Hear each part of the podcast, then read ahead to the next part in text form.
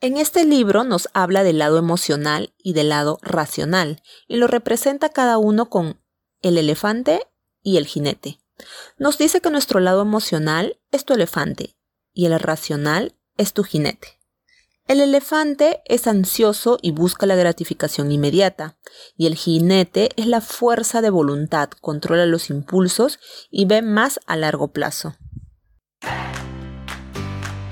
Hola, mi nombre es Nurio Oviedo, soy cofundadora de Yellow Brain y hemos diseñado este espacio llamado Píldoras para el Cambio para compartir mis experiencias de gestión de cambio a nivel personal, profesional y organizacional.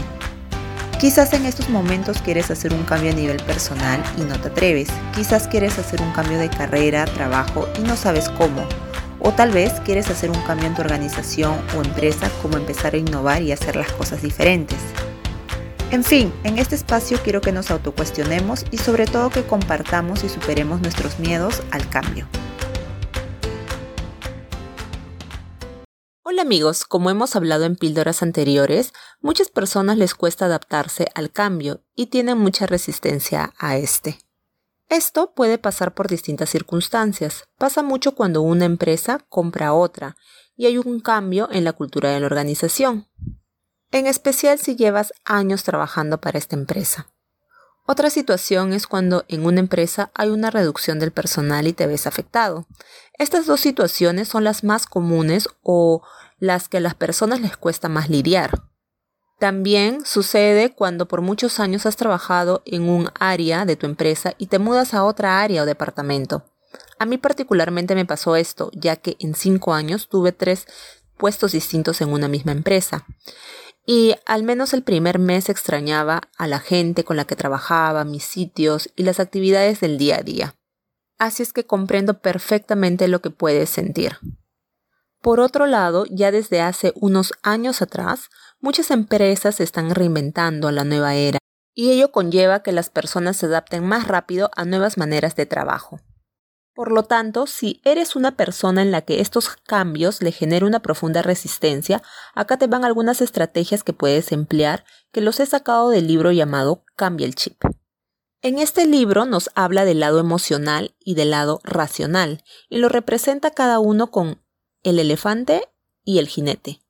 Nos dice que nuestro lado emocional es tu elefante y el racional es tu jinete. El elefante es ansioso y busca la gratificación inmediata, y el jinete es la fuerza de voluntad, controla los impulsos y ve más a largo plazo.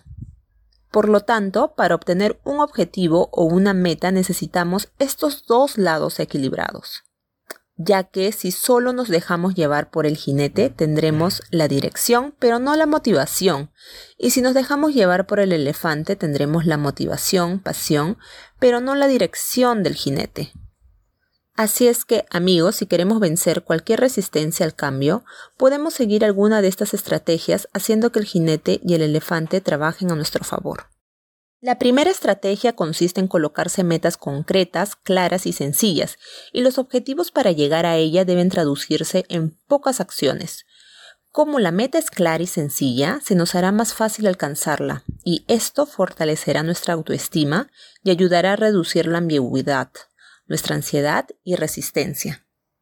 Estrategia número 2. Para impulsar el cambio y que el elefante ponga toda su pasión y motivación, Fija objetivos que sean emocionalmente atractivos para ti y que estos objetivos a la vez estén bien definidos, porque si no, nuestro jinete nos va a dar razones para llenar esos huecos y va a generar esa ambigüedad retrasando el proceso de cambio.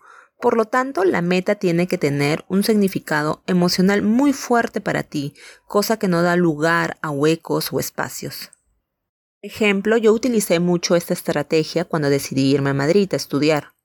Me acuerdo que tomé la decisión de hacerlo seis meses antes de cerrarse el programa de intercambio de maestría de la universidad y para irme tenía que haber terminado hasta cierto ciclo y eso implicaba que si tenía que irme eh, tendría que llevar ocho cursos en un semestre y que mi nota promedio de esos cursos llevados en ese semestre no podían bajar de un promedio específico lo cual era bastante difícil ya que ocho cursos era bastante.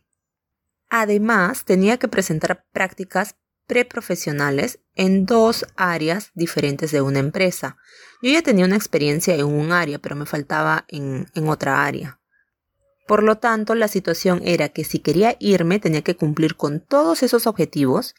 En ese semestre tenía que trabajar 30 horas mínimo a la semana, llevar los 8 cursos y tener una nota promedio alta de esos 8 cursos, lo cual, como les decía, era bastante difícil.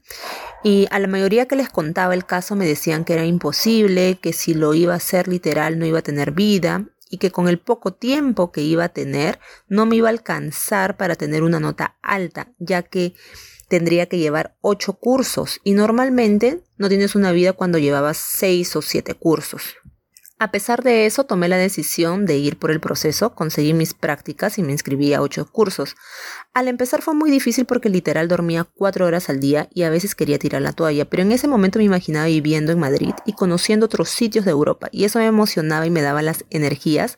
No sé de dónde salía la motivación y las ganas ¿no? De, creo que mis ganas de querer viajar eran tan grandes, es decir, mi elefante me ayudaba a seguir adelante cuando a veces mi mente me daba razones para dejarlo. Al final logré ingresar al programa e ir a Madrid y viví un año maravilloso, sin pensar lo que después de ese año de España me iré a vivir a Inglaterra. Otra estrategia es concentrarse en un solo logro y que éste requiera poca inversión de tiempo. Esto ocasionará que nos movamos más rápido al cambio, en vez de fijar grandes logros alejados en el tiempo. Cuando consigues un logro te ves más motivado a seguir intentando más acciones para llegar al objetivo final. Lo más difícil de cualquier proceso de cambio es que las personas se muevan. Por ello, es importante dar al menos pequeños pasos y a partir de esta acción es importante seguir educando nuestra voluntad. Bueno amigos, estas son las principales tres estrategias que considero que les puede ayudar de forma inmediata cuando su cerebro les quiera poner alguna resistencia algún cambio. Y con eso me despido hasta un nuevo episodio de Píldoras para el Cambio. Píldoras para el Cambio.